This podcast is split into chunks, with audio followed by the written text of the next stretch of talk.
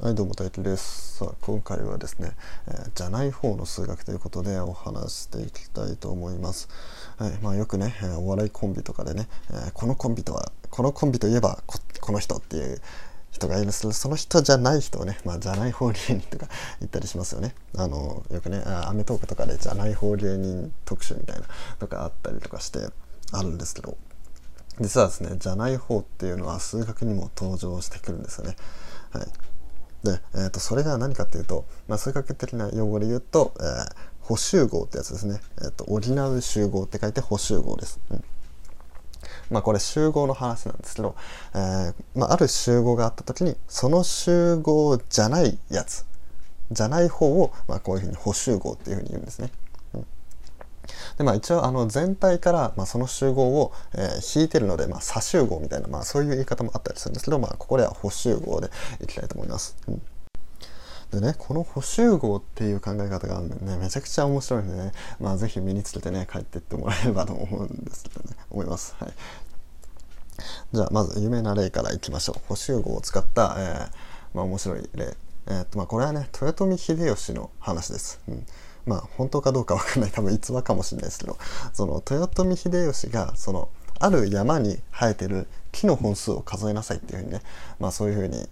まあ、命じたのかな？言われたのかは分かんないですけど、まあ、そのとりあえず、えー、と山ある山にある木の本数を数えろっていうね、まあ、そういう問題というか、まあ、そういう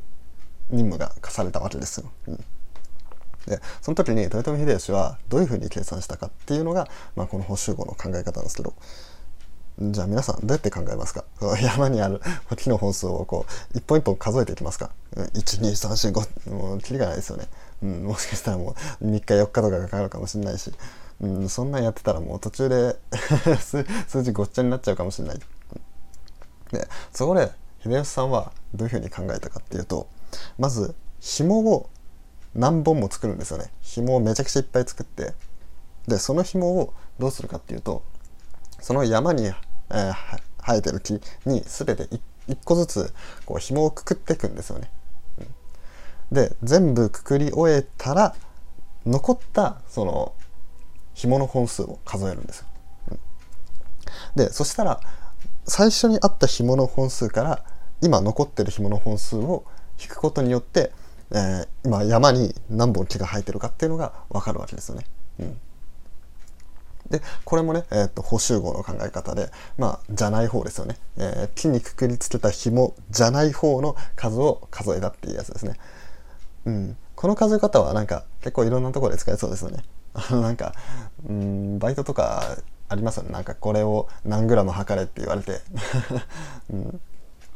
例えばなんだろうな。1キロのなんか砂糖とかあったとして、えー、その中から、えー、900グラム測るみたいな。そそういうのあったら残り100が残ればいいじゃないですかみたいな。まあそんな感じで使えたりもしますよね、うん。まあ、900をねあ測ろうと思ったら、まあ、例えば途中でリセットしちゃったとかね。あるかあるかもね。そういうそういうことがあるかもしれないでこう残りが100っていうのが分かってればそういうふうにできるっていうことなんですよね。うん。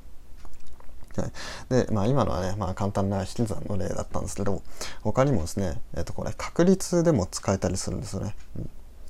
これね高校数学でよく出てくる補集合の考え方なんでねこの確率がね本当にねあのできるとその受験でも役に立つんでね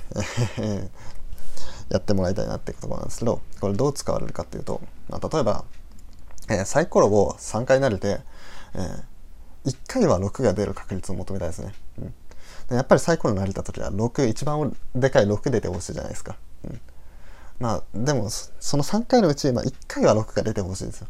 1回は6出てほしいですね。うん、でそこでじゃあその1回は6が出る確率をどうやって求めるかっていうのを考えていきたいと。うん、でそれをまあ普通に考えていこうとすると,、えー、とまず1回目に6が出る。2回目に6が出る。3回目に6が出る。以外にも少なくとも1回は6が出るってことなんで1回目と2回目が6とか2回目と3回目が63回目と1回目1回目と3回目か。1回目と3回目が6っていうパターンもあるしあとは全部6が出るパターン、まあ、これも少なくとも1回は6が出てますよね。でこれらを全部足し合わせていかなきゃいけないんですよ。うん。まあこれはちょっと面倒くさいんですよね。うん。でそこでここでねまた補集語じゃない方の、ね、考え方を使ってやるとどうなるかっていうと、えー、少なくとも1回6が出るっていうもののじゃない方って何かっていうと6が1回も出ないっていうことですよね。少なくとも1回6が出るの反対。じゃない方っていうのは6が1回も出ないっていうものなんでじゃあ6が1回も出ないものを、えー、全部数えてきて、えー、全体の集合、まあ、全体の確率、まあ、全体の確率は1ですよね。1からその値を引いてやれば、えー、少なくとも1回は6が出る確率が出るんじゃないかっていうことで計算していくんですね。うん、でそうするとどうなるかっていうと、えー、6が1回も出ないっていうことは、えー、1から6、えー、6通りあるもののうち、えー、1から5ですね12345の5通りどれかが出ればいいわけです3回連続で。ってことは6分の 5×6 分の 5×6 分の5ですね。まあ、6分の5の3乗になりますね。でこれが6が1回も出ない確率なんですよ。でこれを、えー、確率の全体まあ確率ってのは1が上限っていうか1がマックスなんで1からこの6分の5の3乗を引くことで、えー、出ちゃうんですよね。はい、さっきみたいに、えー、1回目が6とか2回目が6とか、えー、1回目と2回目が6とか全部6のパターンとかそういう面倒くさい場合分けとかしなくてもこういうふうに、えー、簡単な計算を1回するだけで出ちゃうっていうのがこの報酬号の考え方なんですね。はい、というわけで今回はですね、えー、じゃない方の数学ということで補集合についてお話していきました、えー、このこの考え方面白いんでね よかったら皆さんも何か考える時にじゃあこれじゃないやつだったらどうなんだろうっていうふうにね、えー、考えてもらえればなと思いますはい。で、最後にお知らせです。え、俺は今ね、公式 LINE をやってて、え、そっちの方ではですね、まあ、この、まあ、スタイフの方では話してないなんか限定収録とか、うん、あとは、まあなんか、ちょっとこっちの収録で複雑になっちゃったなっていう時に、まあそれを図解したやつとか、え、そういうものを上げていこうと思うので、えー、よかったらね、追加してもらえればと思います。はい、それじゃあこのラジオ面白いなって思ってもらえたら、え、いいね、フォロー、コメント、レターなどお願いします。それじゃあ、バイバーイ。